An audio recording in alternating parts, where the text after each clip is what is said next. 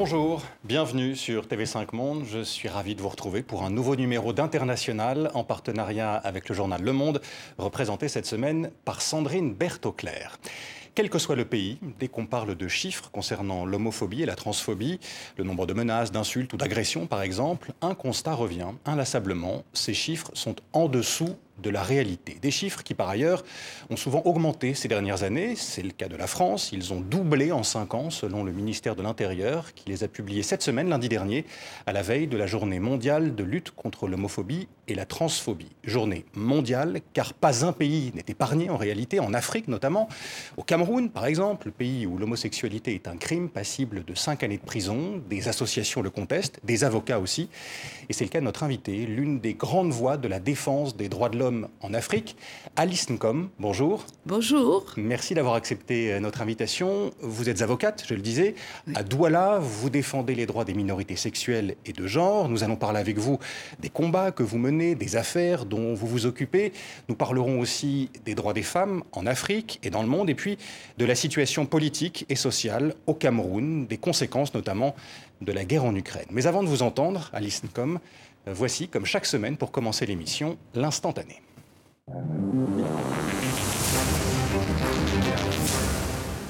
L'année dernière, euh, je suis revenu ici et c'était naturel et très fort en plus de pouvoir euh, m'occuper de la terre où j'ai grandi, euh, agrandir cet endroit pour mes enfants, pour mes neveux, pour mes petits-enfants, et protéger ce lieu. Ma base, c'est ici. Je me réveille le matin et mon grand-père, ma grand-mère, mon oncle et mon père sont enterrés juste à côté, donc ils sont présents.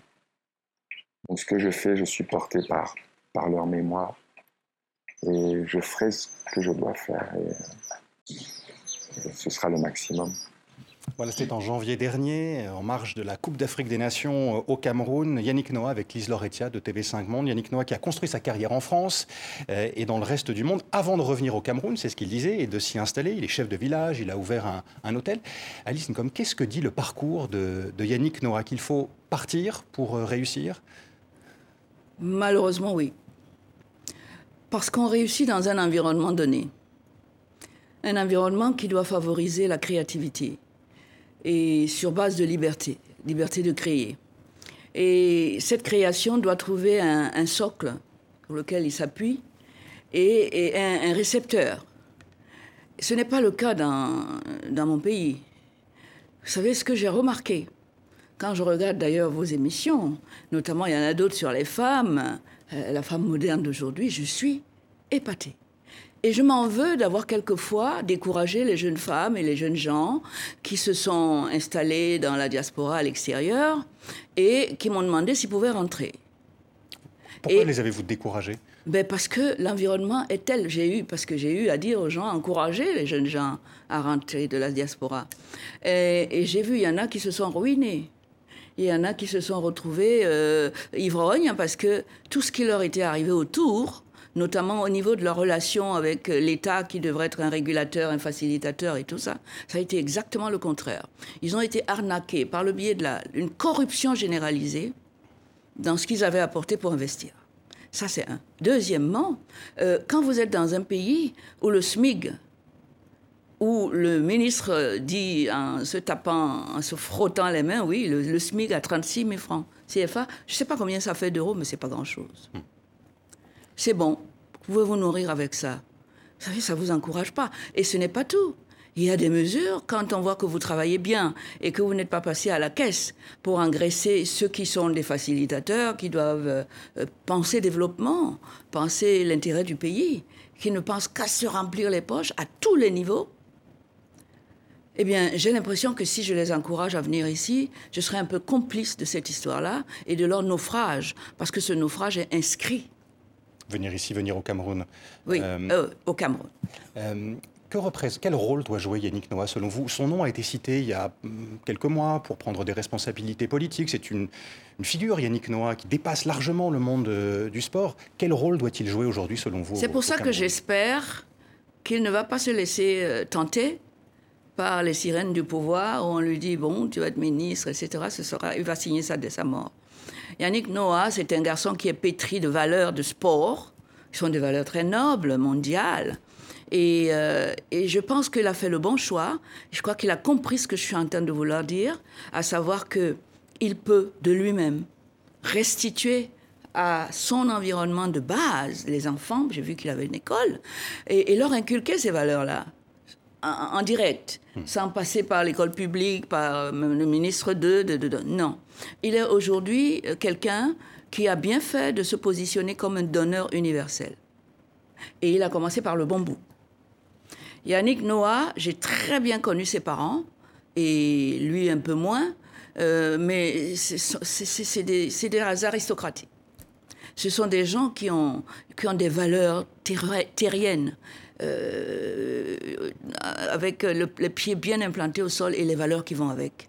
Et donc, ce que je l'ai vu faire à la télévision, à savoir ces petites écoles, revenir là où il était, il est tellement plus utile. Et les gens devraient savoir qu'être utile, ça vous apporte une joie incroyable. Ce n'est pas un décret qui va vous l'apporter. Nous allons revenir avec vous, euh, Alice comme sur le rôle des sportifs, euh, euh, sur leurs actions aussi dans le combat que, que vous menez, un combat pour les droits des minorités sexuelles et de genre. Illustration avec le Focus d'International, Mathieu Cavada et Séverine André.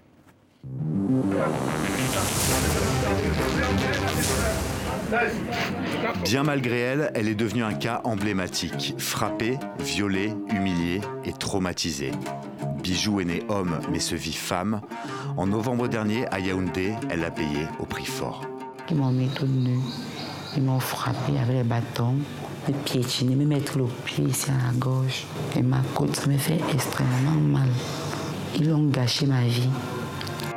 Bijou, une victime parmi d'autres. Au Cameroun, l'homosexualité est passible de 5 ans de prison. C'est votre combat, Alice Ncom, votre révolte. C'est de l'apartheid. L'apartheid est quoi? C'est quand tout un pays utilise les armes, la police, tout le dispositif sécuritaire, judiciaire, pénitentiaire contre une partie de sa population. Alice Nkom, vous êtes une pionnière. En 1969, à 24 ans, vous devenez la première femme avocate francophone du pays. 34 ans plus tard, vous fondez la première ONG camerounaise consacrée aux droits des homosexuels, ceux de l'influenceuse transgenre Shakiro par exemple, avec son amie Patricia. Elles aussi ont été lynchées par la foule et condamnées par la justice, non pas pour homosexualité, mais pour tentative d'homosexualité. Parfois, c'est un délit de faciès. Euh, vous êtes trop maniéré, vous portez une boucle d'oreille, tout de suite, ça peut vous valoir la prison. J'ai vu des gens condamnés parce qu'ils étaient, ils étaient trop fardés ou, euh, ou parce qu'ils ne marchaient pas comme les autres.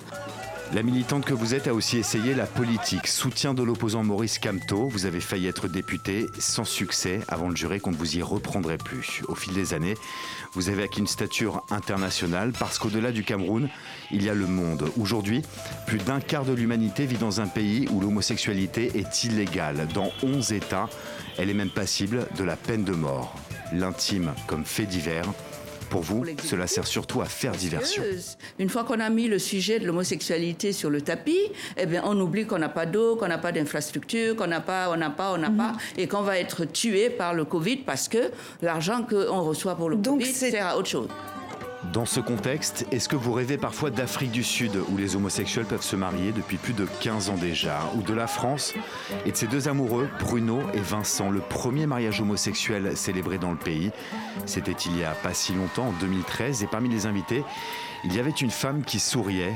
Peut-être pensait-elle cette femme qu'au Cameroun, un jour, comme pour l'apartheid, plus long est le chemin, plus belle est la victoire. Est-ce que vous vous attendiez, Comme à ce que le chemin le chemin de votre combat soit aussi long et difficile Oui. Je savais exactement ce qui m'attendait. Mais j'ai décidé de mener ce combat parce qu'il fallait absolument le mener. Vous savez, euh, j'ai vu j'ai vu des, jeunes gens arriver au tribunal, euh, menottés, euh, poursuivis pour homosexuels quand j'étais dans certaines audiences. Et, j'ai vu cette détresse. Je ne peux même pas la décrire. J'ai vu euh, cette, déshumanisation qui se lisait dans leurs yeux, où ils savaient qu'on allait les condamner, mais on les avait arrêtés. Pourquoi? Souvent, c'est parce qu'ils étaient en train de marcher dans la rue, ils se tenaient par la main. C'était suffisant, c'était l'élément qui caractérisait l'infraction. C'est pas ce que dit la loi. Mais c'était ça. Et, mais à cette époque-là, on leur donnait euh, maximum trois mois de prison avec sursis quand même. Et quand ils sortaient de là, ils n'avaient qu'une envie, disparaître, se faire oublier, qu'on n'en parle plus. Je n'ai jamais vu ces gens-là être défendus par un seul avocat. Tout comme aujourd'hui. Les procès en homosexualité n'ont ni plaignant, ni partie civile, ni, ni victime. Alors, j'ai une question justement, euh, Alice. Euh, vous, êtes avocate depuis très longtemps et vous avez créé cette association 30 ans, dit le sujet, euh, après vos débuts. Est-ce qu'il y a un, événement qui vous a convaincu que vous deviez focaliser votre travail sur la lutte contre l'homophobie? Oui. Est-ce que vous pouvez nous rappeler Parce que j'ai vu deux jeunes gens qui habitaient ici d'ailleurs, qui avaient amené, invité leurs camarades parisiens passer des vacances. Et euh, moi, j'étais l'ami des parents de, leur ami camerounais. Et ils sont venus me saluer, ils sont venus présenter à leur ami, etc. Et j'ai compris qu'ils étaient, euh, ils étaient heureux. Hein. Ils, ont fait des projets, ils voulaient être stylistes, ouvrir des ateliers, etc. Et j'ai vu qu'ils euh, ils étaient plus que des amis. Et, là, je me suis dit, mais qu'est-ce que je fais là? Est-ce que je leur dis de faire attention? Parce que si on voit qu'ils sont autre chose que des amis, euh, donc homosexuels, euh, ils peuvent être victimes de, beaucoup d'agressions, parfois sauvages, et puis déchanter très vite. Mmh. Ils avaient même des projets, ouvrir des ateliers, faire de la couture, etc. Puis j'ai dit non, un homme averti en vaut deux, je dois me débrouiller pour leur dire que ici ce n'est pas Paris, ici l'homosexualité euh, plus ou moins mal appliqué, hein, le, délit en tant que tel,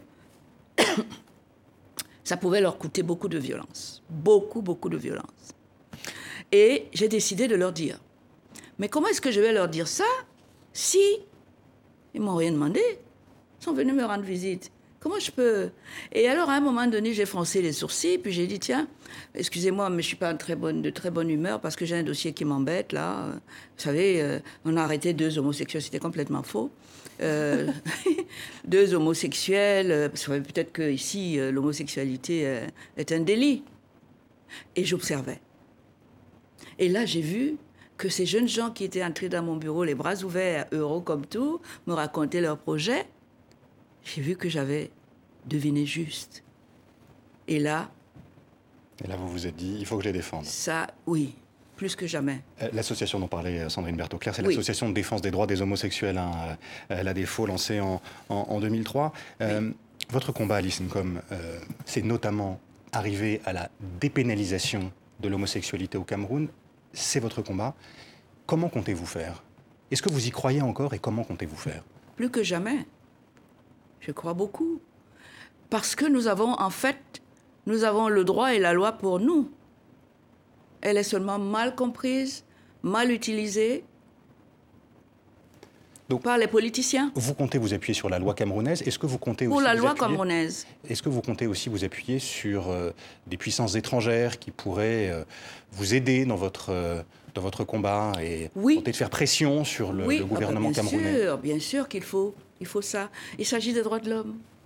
C'est-à-dire qu'une loi qui concerne tous les chefs d'État, membres de l'ONU, membres de la francophonie, membres de, de, l'Union africaine, parce que c'est ça les valeurs pour lesquelles ils ont ratifié. Mais vous savez qu'en disant ça, on va vous accuser encore d'être euh, dans la main de, l'Occident et de promouvoir Mais les valeurs occidentales. je suis très fière d'être dans les mains de l'Occident. Hmm. Je suis très bien dedans. Pourquoi je dois renier ça? Il n'y a pas que des mauvaises choses. Figurez-vous que le Cameroun est indépendant depuis 1960. Et il s'est doté d'un premier code pénal en 1965. C'est une loi. Et les députés étaient tous originaires du terroir. C'était des villageois. Il n'y avait pas le téléphone portable, il n'y avait pas de, de, télévision. Pour téléphoner, il fallait aller à la poste. Enfin bref, ils n'avaient pas du tout de contact avec l'Occident. Ça, c'est un. Et en 1965, le code pénal, qui en est la loi, ne comportait pas l'homosexualité comme délit. Ça veut dire que ces gens-là n'ont jamais considéré que être homosexuel, c'est poser des actes qui vont, qui vont euh, causer des préjudices à, aux uns et aux autres. C'est arrivé en 1972, hein, la criminalisation de. Ah voilà, voilà. En 1972, et par voie d'ordonnance, ce qui était contraire à la Constitution, qui a mis le mur de la séparation des pouvoirs, le président de la République, alors que les députés n'ont pas considéré qu'ils représentent le peuple, n'ont pas considéré du tout que l'homosexualité était nuisible dans leur environnement, eh bien, par voie d'ordonnance, il a introduit dans un article 347 bis euh, l'homosexualité comme délit. Déjà, ça, c'est une faute. Lorsqu'il y a la séparation des pouvoirs, chacun reste dans son champ. Dans son rôle. Dans son rôle. Le président de la République n'a pas à venir s'introduire là où on considère, enfin, la Constitution dit que c'est un domaine qui est réservé à la loi. Mmh. Donc aux parlementaires. Donc aux parlementaires. Mmh. Donc la loi qu'on a appliquée jusque-là était complètement illégale, inconstitutionnelle et tout ce qu'on peut imaginer. Pas besoin de me... Et, quand euh, j'ai défendu euh, les premiers cas, je n'ai pas, pas hésité à indexer le président de la République qui a dit dans un média, je crois qu'il avait dit... Euh, je crois que c'est Morosi hein, qui l'avait entendu. il veut. Grand journaliste français des années 70. ben voilà, qu'il veut qu'on retienne de lui qu'il a apporté la démocratie au Cameroun. Hmm. C'est pas vrai, parce que la démocratie, c'est essentiellement la séparation des pouvoirs et le respect du peuple dans son pouvoir de légiférer. Euh, Alice Incom, euh, je voudrais qu'on continue à parler de ce sujet de l'homophobie. Euh, dans l'actualité, l'un des joueurs du PSG, du Paris Saint-Germain, n'a pas joué avec son équipe samedi dernier, jour choisi par le championnat de France pour lutter contre l'homophobie. Pour vous donner une idée des, actions qui étaient menées, les numéros de tous les joueurs du, championnat étaient aux couleurs de l'arc-en-ciel, aux, aux, couleurs donc du drapeau de la communauté LGBT. ce joueur, c'est le Sénégalais Idrissa Ganagay. Il n'était pas sur le terrain pour, dit son club, raison personnelle. L'an dernier, pour la même journée, il était absent également. Cette absence, sur laquelle d'ailleurs le joueur ne s'est pas encore exprimé, a, suscité de nombreuses réactions en France et au Sénégal. Le président sénégalais Macky Sall a apporté son soutien aux joueurs mardi soir publiquement. Euh, sur Twitter, ses convictions religieuses doivent être respectées, c'est ce qu'écrit euh, Macky Sall. C'est aussi le sentiment partagé dans les rues de Dakar, exemple avec quelques réactions recueillies par Hélène Renaud.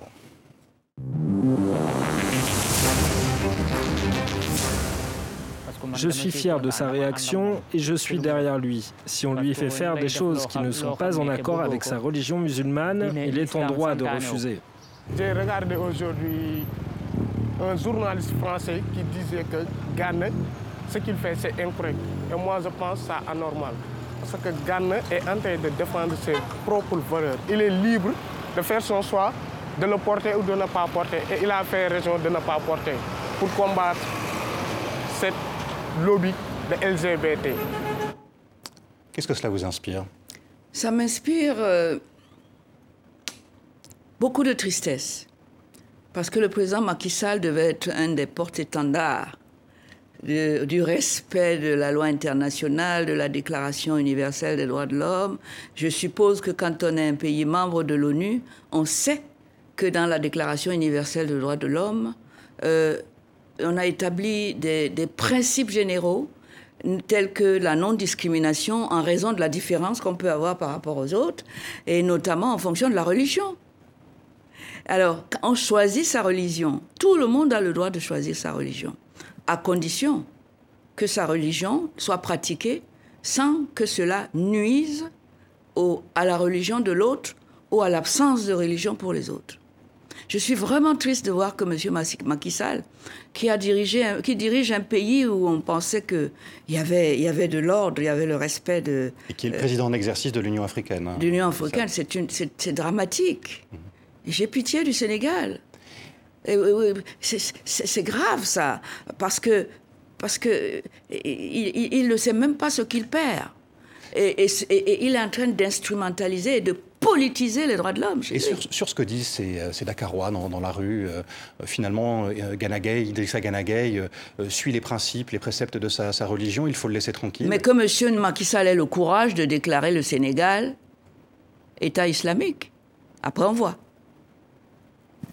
Est-ce qu'il faut sanctionner euh, ce genre de, football comme le réclament euh, plusieurs responsables politiques en France, quelques associations euh, aussi, comme cette association Rouge Direct, qui dit d'ailleurs, qui rappelle d'ailleurs par, ailleurs que l'homophobie n'est pas une opinion en France, mais un délit. Oui, il faut sanctionner ce monsieur. Les valeurs, les valeurs de la République dans laquelle il vit, c'est quoi? Et ces valeurs devraient être les mêmes que celles du Sénégal, puisqu'ils sont tous membres de l'ONU et d'autres euh, de la francophonie, en fait, tout ce qu'on peut imaginer. C'est ça les valeurs. On doit les respecter. Et M. Macky Sall n'est pas, il n'est pas là pour jouer sur les deux, politiser l'un au, profit de lui, de lui en fait. Parce que tout le monde sait que euh, les, musulmans là-bas euh, constituent l'essentiel de, de son électorat. C'est d'une lâcheté. Il devrait travailler autrement en respectant ces valeurs-là. Qu'est-ce que vous dites? Parce que l'homosexualité, on parle beaucoup d'homophobie euh, en Afrique depuis le début de l'émission, mais l'homophobie, euh, je le disais en, introduction, concerne le monde entier, euh, l'Asie avec la Russie, la Biélorussie, l'Arménie par exemple, l'Europe aussi avec la Pologne, le pays européen le plus homophobe selon une association, ILGA Europe, ou la Hongrie qui a promulgué il y a quelques mois une loi qui interdit de faire, je cite, la promotion de l'homosexualité auprès des mineurs. Quand vous voyez ces, euh, lois, ces pays, euh, ces mesures, qu'est-ce que, qu'est-ce que vous vous dites dans le monde entier, encore une fois? J'ai vraiment peur pour l'avenir de l'humanité. Et, ça ne me surprend pas que le monde aille si mal aujourd'hui. Parce que lorsqu'on quitte les valeurs humaines, et je rappelle que nous sommes d'abord des êtres humains avant d'être des citoyens. Et c'est ce qui explique l'engagement des, des, pays dans des organismes internationaux comme euh, où la règle c'est la liberté, c'est l'égalité, la non-discrimination. Ils sont tous ratifiés tout ça. Et lorsqu'ils reviennent chez eux, comment voulez-vous qu'ils gèrent le pays autrement que par la... la, la, Puisqu'ils sont couverts de l'impunité, ils peuvent violer des textes internationaux qu'ils ont ratifiés, etc. Et, auprès de qui ils siègent, ils sont bien contents de la communauté internationale, etc. Et quand ils arrivent chez eux, ils sont les premiers à violer ça, sous impunité totale. Donc vous dénoncez un double discours de certains dirigeants euh, Plus qu'un double discours, c'est la trahison. Hmm. C'est plus qu'un double discours. C'est une infraction. Le non-respect de ces engagements qu'on a pris pour tout un peuple, pas pour ceux qui ont ta religion, monsieur. Euh, on parlait de la Russie euh, dans, il y a quelques instants concernant l'homophobie. Euh, nous, voulions et nous voudrions avec vous, Alice comme aborder aussi d'autres sujets qui concernent notamment la, Russie. Le, Cameroun a signé avec elle un, accord de défense le mois dernier. Les deux pays se rapprochent alors que la guerre fait rage en Ukraine. Qu'est-ce que cela vous inspire? Qu'est-ce que vous dites de ce, rapprochement et, de cet accord? Je suis, je, je suis sans voix quand je vois ça. Je ne sais pas à quoi le président a pensé que dans ce contexte international du jour, il a pensé que c'était le moment d'aller renouveler ces accords qui existent avant. Et ces accords, il les renouvelle au moment où la Russie dit qu'il va sanctionner ceux qui ne sont pas avec lui. Est-ce que c'est la peur qui a inspiré M. Biya des sanctions de M. pour qu'il rejoigne, qu'il quitte le camp de la démocratie qui est le sien, où il a trouvé beaucoup de bonheur jusque-là, puisque apparemment euh, à chaque fois qu'il vient, il, quitte le Cameroun, c'est pour venir en Europe. Il va pas en Russie. J'ai jamais appris qu'il était allé en Russie. Qu'est-ce qui l'a séduit à ce point-là pour qu'au moment même où le président de la République du Cameroun a livré une guerre inutile, illégale, à ses propres compatriotes, dans ce qu'on appelle le Nozo, le nord-ouest et le sud-ouest, la partie anglophone, qu'il a livré une guerre qui n'avait aucune raison d'exister, alors même que dans la Constitution sur laquelle il a prêté serment, il est chargé d'assurer la sécurité des personnes et des biens. Mais qu'est-ce qu'il a piqué? Est-ce que c'est un... Vous signez pas les accords de développement? Vous ne signez pas avec la Russie qu'on nous livre le gaz, le blé pour les populations, mais c'est pour les militaires? Et ces militaires vont tuer qui? Je me souviens qu'on avait aussi des accords militaires avec les, États-Unis pour le terrorisme. Hmm. Qui ont été mis entre, entre parenthèses, hein, des, accords de, des accords de coopération avec les États-Unis et, le Cameroun. On avait signé tous ces accords-là. Mhm. Et le Cameroun était même. les États-Unis ont signé des accords pour nous aider à lutter contre le vrai terrorisme, c'est-à-dire Boko Haram, qui est à nos frontières. dans le nord du pays, notamment. oui, l'extrême nord. Oui, l'extrême nord. Et tout le monde était d'accord là-dessus. Qu'est-ce qui explique que les États-Unis ont retiré ça? Ils se sont rendus compte que, en fait, leur aide ne, servait, pas à tuer les islamistes et les djihadistes qui faisaient tant de dégâts, euh, mais à combattre ses propres compatriotes. Et on lui a dit non, monsieur, on ne peut pas continuer parce que l'opinion publique américaine ne supporterait pas de savoir que, à la place du terrorisme, on prête la main à un État démocratique pour tuer ses compatriotes. Donc ils ont annulé l'accord. Ça, j'aime ça. On, est, on est aussi dans un moment particulier de lutte d'influence qui a ressurgi, euh, qui est redevenu visible entre l'Occident et la Russie. La Russie a beaucoup avancé de pion ces derniers temps euh, au Sahel. On a vu des manifestations euh, anti-françaises, pro-russes, des, voilà. et le Cameroun, finalement, et il semble contaminé par ça. Qu'est-ce que, qu'est-ce que vous pensez de cette situation bah, et ce sentiment anti-français qui monte Oui, mais que le sentiment anti-français monte, à la limite, je le comprends. Qu'est-ce que nous faisons pour l'endiguer? Il y a des francophiles au pays. J'en suis. Et je suis contre le fait qu'aujourd'hui, à force de manipulation, vous avez vu ce qui s'est passé en, RCA, là, avec Emi Seba. Oui. Tout le monde sait que. C'était au Burkina Faso. Hein. Voilà. Hmm. Euh, tout le monde sait que euh, c'est tout un échafaudage où la Russie est derrière. Et pendant qu'il tient ces discours de haine, de rejet, qui tendrait à jeter le bébé français avec l'eau du bain, qu'est-ce que la France fait? Qu'est-ce que les francophiles font? Moi, j'ai de la famille française ici. Je ne peux que vouloir que la France c'est aussi de la responsabilité euh, des Africains, des Burkinabés, des Maliens, des Tchadiens, des Camerounais qui, euh, euh, vous dites, Alice Ncom, ne font pas grand-chose, voire rien pour combattre ce sentiment anti-français. Ce n'est pas uniquement à la France d'agir sur ce point-là? C'est pas uniquement à la France, c'est à la France de s'organiser pour savoir que dans, dans cette dans cette masse de, de, comme, comme on sait le faire au, niveau de la Russie. Moi, j'ai jamais été en Russie. Hein. La Russie ne m'a jamais tendu la main pour que je sois leur ami. Hein. Je n'ai rien contre lui, mais la façon dont il gère les populations chez lui, j'aimerais que ça ne soit pas du tout ça. Mais qu'est-ce que vous pourriez faire pour euh, défendre l'image de la France euh? Mais, mais, la France n'a qu'à se rapprocher des peuples. J'ai toujours prêché pour l'amitié des peuples, hmm. pas seulement les intérêts. Euh, alors justement, moi, vous, vous, parlez de la responsabilité des Africains par rapport à leur propre histoire et leur rapport au monde. Euh, la responsabilité de la France dans son histoire avec le Cameroun euh, reste peut-être à travailler. Euh, le président Macron a lancé beaucoup de chantiers lors de son premier mandat sur le travail de la mémoire avec l'Algérie, avec le Rwanda, avec d'autres pays. La France a mené une sale guerre au Cameroun avant même l'indépendance, qui est très peu connue. C'est une histoire qui est très peu connue en France, qui a été remise dans la lumière par, euh, par de, jeunes historiens. Euh, est-ce que vous ne pensez pas que ce travail doit être fait par la France avec le Cameroun, la société civile C'est un préalable. Voilà. Pour que cette, histoire d'abord soit racontée et soit travaillée. Exactement. Et, et vous avez des gens qui sont là pour ça, pour expliquer que ce n'est pas le moment d'aller se jeter dans les bras d'un Russe. Moi, je n'ai jamais vu les réalisations russes chez nous qui vont dans le sens de la personne humaine. Je n'ai jamais vu. Je sais qu'il est très fort, il a le militaire, etc.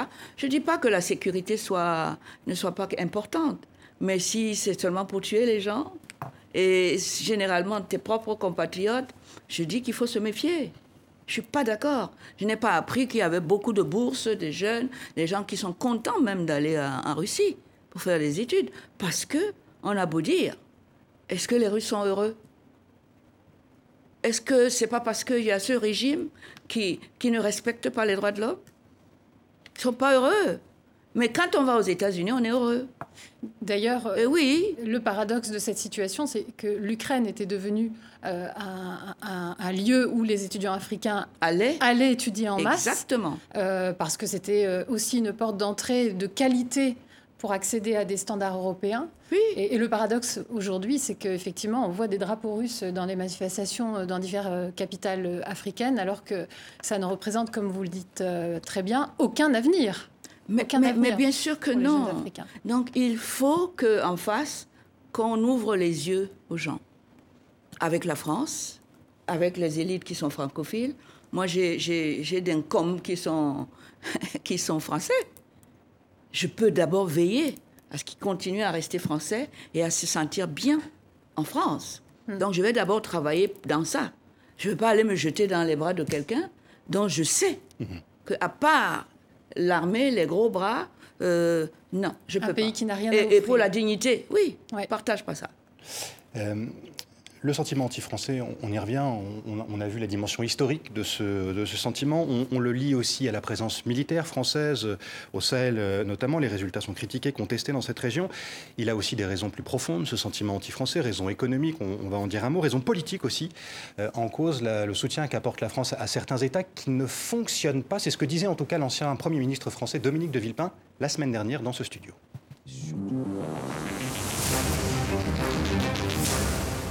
Dans le drame euh, de euh, la politique africaine de la France, dans les différentes crises, c'était vrai euh, en Libye, mais c'est vrai successivement dans les différents États du Sahel, c'est que nous sommes confrontés à des situations d'État failli où, par définition, la matrice d'un terrorisme opportuniste permet le développement de la violence et euh, la France cherche euh, à s'enraciner dans ces pays à travers quelques élites et quelques, euh, quelques gouvernements qui n'ont pas de légitimité sur place et surtout qui n'ont pas le souci sur place de leur peuple.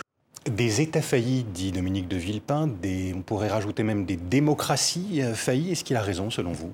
Mon Dieu, qu'est-ce qu'il a raison? J'ai suivi cette émission, je me suis régalée il a parfaitement analysé la situation. Comment est-ce qu'on peut expliquer le déplacement du président de la République française au Tchad pour adouber une junte militaire qui vient de prendre le pouvoir pendant que le président gît dans son sang et pour donner ce pouvoir et conforter ce pouvoir dévolu aux enfants à la famille de cette dictature. Le fils comment est-ce qu'on va, comment est-ce qu'on va rattraper ça Or, il faut rattraper ça. Et surtout, modifier le tir. On ne peut pas continuer comme ça. C'est pas possible. Deux poids, deux mesures. Pire que ça, c'est de la trahison. Comment? Qu'est-ce qui va venir nous dire à nous au Cameroun? Qu'on ne renverse pas euh, Qu'il va continuer à reconnaître euh, l'élection de M. Biya alors que les fraudes sont manifestes alors qu'on a apporté des faux observateurs d'Amnesty International. Oui, mais le risque, c'est que, et on le voit actuellement, c'est que ces, pays, euh, dont les pays occidentaux, la France notamment, pourraient se détourner, ben, ces pays-là pourraient, eux, aller dans, les bras d'autres puissances. Bien sûr, mais parce que la France aura failli. Et je pense qu'il est temps de, avec des, personnalités comme le, le Premier ministre de Villepin, il faut faire quelque chose. Il faut rassurer les populations, les peuples. Il faut leur dire que non, on ne s'aligne pas bêtement et inconditionnellement derrière vos bourreaux. Non, on n'est pas d'accord. Nous voulons continuer à vous montrer qu'on est le pays des droits de l'homme et que nous sommes vos amis et que nous pouvons établir une amitié. Moi, je crois à l'amitié. Je crois beaucoup, beaucoup à l'amitié. Quand on est des amis, on, se fait des choses. On ne juge pas, on, fait parce qu'il faut faire, il faut avancer. Cette amitié-là, on ne la sent pas. C'est notamment dans des domaines comme l'octroi des visas ou repousser les gens, des Africains, dont on sait que on est plus ou moins responsable de, l'état de délabrement de leur environnement politico-économico au Cameroun, du fait de de ces gens-là qui sont les amis de Monsieur le, président Macron. Ce n'est pas possible. Justement, comme ce sentiment anti-français, je le disais, a, aussi des raisons euh, économiques. Un exemple, euh, à Dakar, au Sénégal, on va quitter le Cameroun, euh, ce qui nourrit ce sentiment, c'est notamment, et par exemple, la présence d'un supermarché, d'une grande marque française comme Auchan ou Carrefour, parce qu'il fait diminuer le nombre de clients des, vendeurs de, des marchés, il déséquilibre en quelque sorte le, le, commerce sur, sur place. les groupes français, de ce fait, sont parfois perçus comme des prédateurs, et, et ça va au-delà de ce seul secteur euh, du, commerce alimentaire. Euh, quel est votre regard là-dessus? Est-ce que vous aussi vous sentez euh, cette perception de prédation? Il y a de la prédation, mais la France n'a pas ce monopole. Je pense que vous êtes au courant de ce qui se passe au Cameroun. La mine de fer qu'on a donnée récemment aux Chinois pour 50 ans, pour une poignée de CFA et qui va rapporter des millions de milliers d'argent à la Chine.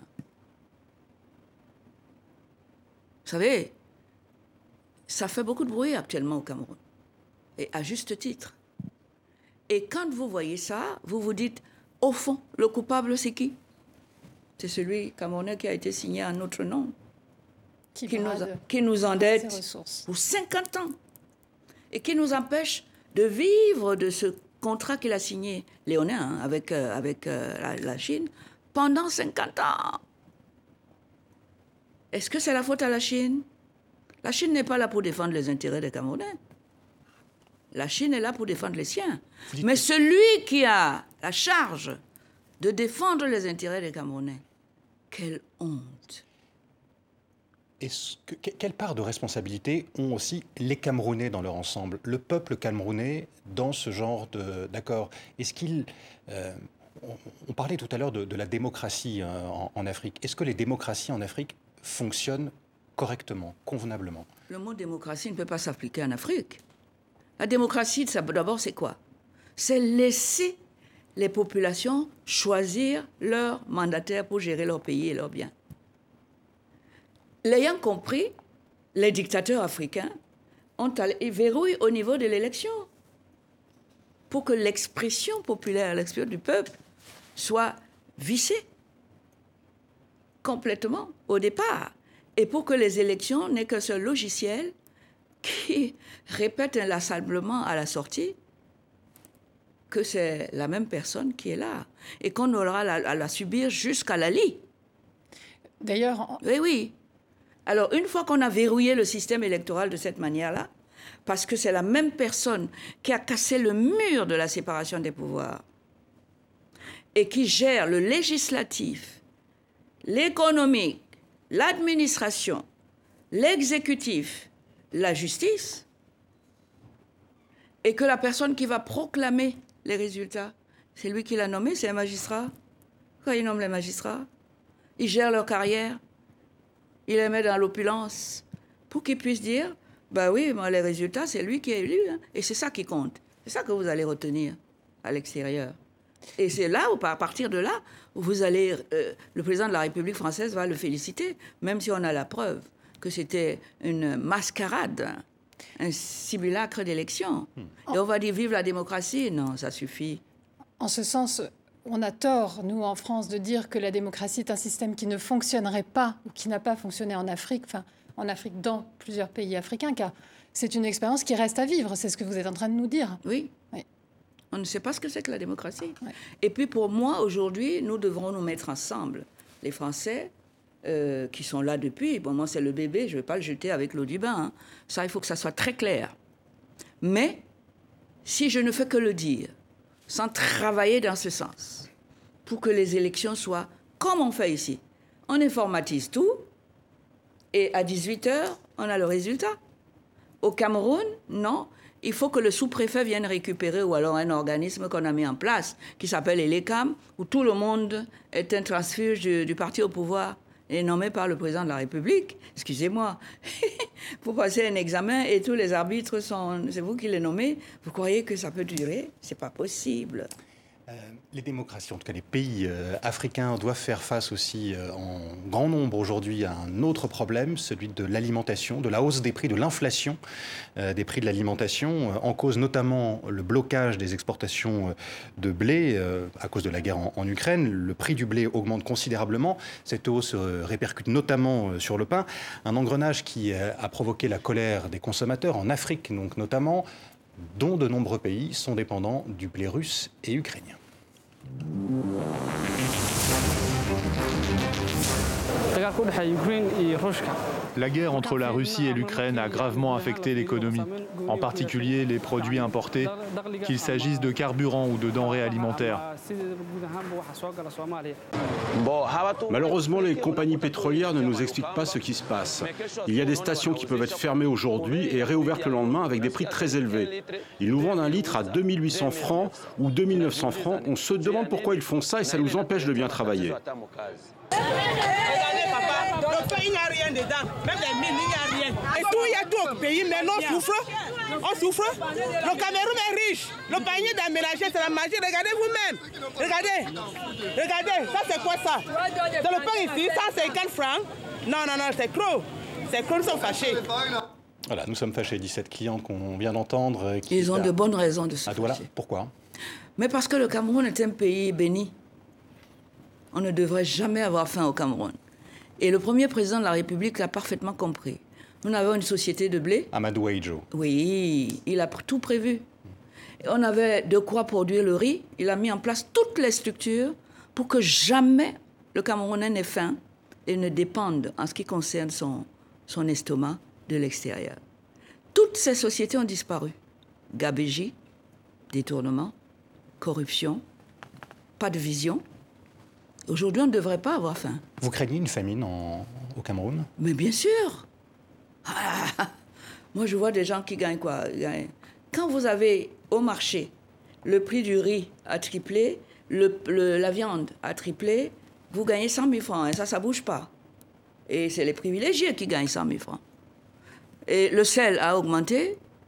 Tout ce que vous faites, vous avez à acheter pour préparer, a doublé, triplé. Vous croyez que c'est un peuple qui va survivre? Nous sommes condamnés à la famine. Ah, L'insécurité alimentaire est à nos portes. Avant de parler de la crise anglophone avec euh, Sandrine Bertoclair, une question sur euh, ce premier président du, Cameroun, Amadou Ahidjo, je le, disais. Euh, il est mort en exil au Sénégal en 1989. Sa veuve est morte l'an dernier au Sénégal également. C'est là qu'ils reposent, tous les deux. pourquoi leurs corps n'ont pas été rapatriés et quelle est votre position sur le sujet? Ça, vraiment, il faut interroger M. Bia personne ne comprend que ce monsieur Aïdjo, qui est le premier président de la République du Cameroun, et qui a passé le pouvoir à M. Bia. M. Bia n'est pas le seul érudit de Cameroun, ni... il lui a passé le pouvoir, en montrant bien aux Camerounais qu'il a été, lui, du Nord, et qu'aujourd'hui va passer le pouvoir à quelqu'un du Sud, pour que personne ne pense que le Cameroun est la propriété d'une tribu ou d'une région. Et M. Biya a travaillé étroitement avec M. Aïdjo. Étroitement. Secrétaire général de la présidence, Premier ministre. ministre. Hmm. Il lui a donné librement. Personne ne peut comprendre qu'il ait décidé de punir sévèrement le cadavre de M. Aïdjo et de sa femme en les, en les poussant à l'exil comme aujourd'hui on pousse à l'exil des Camerounais qui, soi-disant, ont la double nationalité. Il y a un problème chez M. Biya. Moi, ce problème de, transférer les restes, les restes, il ne représente aucun danger.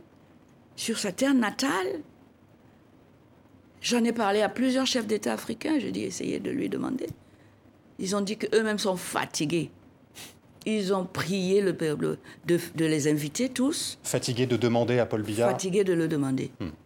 Alors, euh, ça nous amène aussi à la crise anglophone, justement, car euh, eh ben voilà. ce, que vous, ce que vous êtes en train d'expliquer, c'est qu'on a un homme qui s'est totalement accaparé un pays.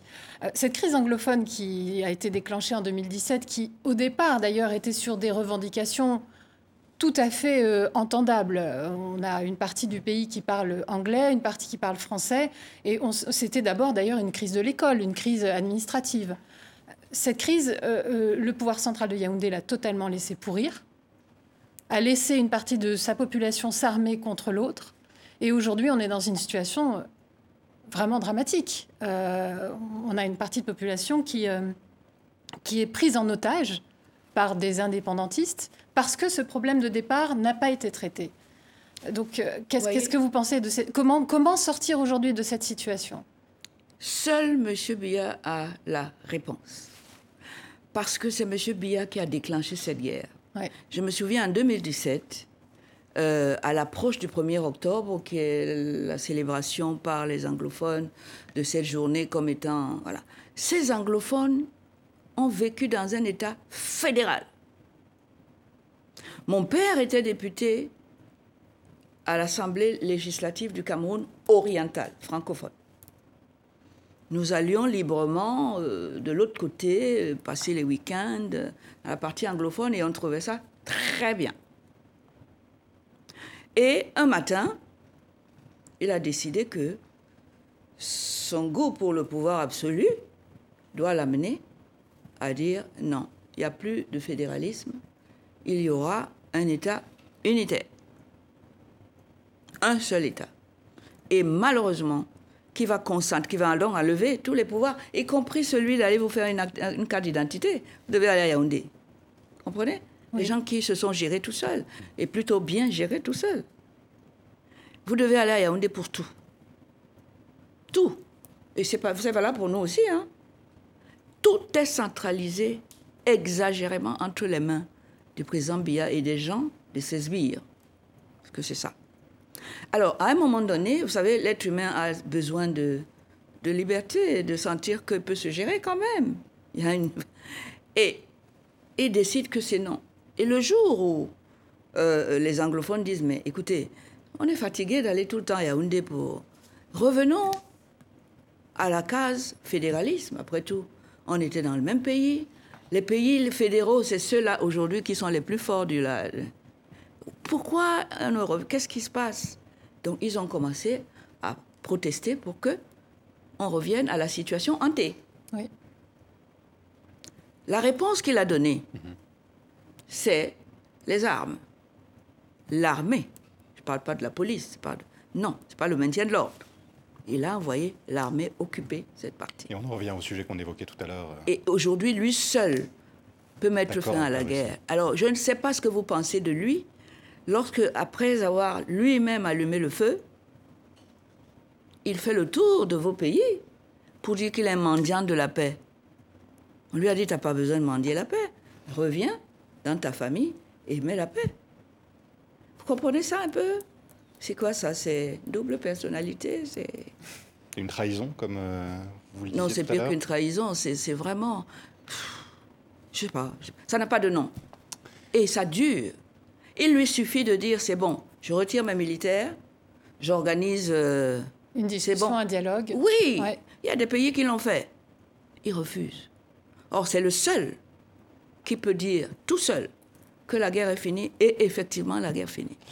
Au début de votre carrière d'avocate, euh, Alice Ncom, vous avez euh, défendu les droits des femmes, euh, notamment. quelle a été votre réaction quand vous avez appris il y a quelques jours que le droit à l'avortement pouvait être ah, menacé aux États-Unis? C'est une catastrophe. Ça signifie simplement que les droits ne sont jamais acquis définitivement. Hmm. Qu'il faut continuer le combat tous les jours. Il faut être vigilant. C'est très vite fait de retourner à la situation des pays dits dictatoriaux. C'est pour ça que nous avons une responsabilité qui est énorme. Nous, les pays libres, pays de liberté, la France, euh, euh, quelques personnes, même en Afrique, nous devons nous opposer à ça ensemble, tous. Ce n'est pas l'affaire d'une personne. Ce n'est pas l'affaire d'une organisation seule. Nous devons dire non. C'est ça nos valeurs. C'est à nous de les défendre avec toute la force nécessaire. Parce que sinon, on revient à la situation hitlérienne et on commence déjà à voir. Hitlérienne, carrément. Hitlérienne, oui. Ah, ah moi, je, quand je regarde les images, ça me rappelle euh, la Gestapo, ça me rappelle euh, l'époque hitlérienne, où euh, une personne décide qu'il est le plus fort, il va attaquer, il veut conquérir le monde entier, il va attaquer systématiquement un pays après l'autre, parce qu'il est plus fort. Hmm. On est en train de laisser s'instaurer le droit de la force. Il va chasser la force du droit. Et toutes les lois qui fondent des organisations comme, comme euh, l'ONU, etc., ça va devenir des machins. Hmm. Alors, justement, dans ce combat qui est souvent inégal, euh, les femmes camerounaises se sont beaucoup distinguées euh, ces dernières années. Euh, beaucoup ont reçu des grands prix. Je pense à Aïssa Doumara qui a reçu le premier prix Simone Veil en 2018. Je pense à Marthe Wandou qui a reçu l'année dernière le, prix alternatif, le prix Nobel alternatif. Vous, euh, est-ce que vous vous sentez soutenu euh, Est-ce que vous avez une vraie visibilité dans votre pays Et est-ce que vous vous sentez soutenu par les chancelleries étrangères dans ce combat? Je dois dire en termes beaucoup plus simples, sans les chancelleries, je n'existerais pas. Parce que euh, dans mon pays, si on ne vous tire pas dessus, on sait quoi vous enlever pour que vous ne puissiez plus fonctionner. On vous enlève tout on fait circuler les bruits comme euh, Oh, ne prenez pas Maître comme comme avocat, elle est contre le régime, vous ne gagnerez jamais, parce qu'on sait qu'il n'y a justement pas de séparation de pouvoir. Ça fait fuir les gens. Ça me rend pauvre, ça me rend. Euh, voilà. Et, ou alors, attention, euh, si, si vous êtes avec elle, vous êtes contre le régime. Et vous le payez.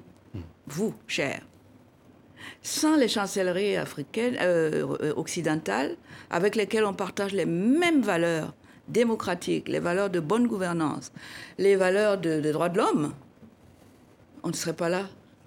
Ils nous auraient déjà descendu un petit morceau. Il nous reste euh, une minute, euh, Alice Incom. Vous disiez l'an dernier au magazine Jeune Afrique que vous vouliez rédiger vos mémoires. Est-ce que vous avez commencé? Je n'arrive pas à trouver le temps.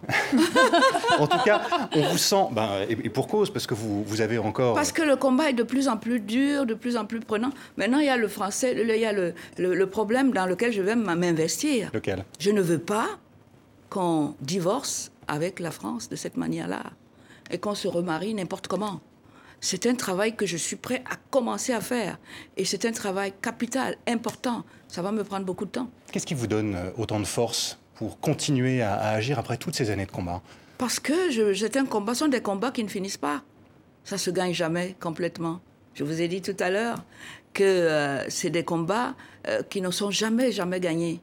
Alors comment est-ce que je pourrais laisser une œuvre inachevée alors que je peux encore, au moins, maintenir les acquis en travaillant beaucoup Merci beaucoup. Merci Alice Incom. Merci, d'avoir répondu à nos questions dans International et merci à vous, Sandrine Bertoclair du journal Le Monde. Merci à vous de nous avoir suivis. Bonne fin de journée et à la semaine prochaine sur TV5 Monde. Merci beaucoup.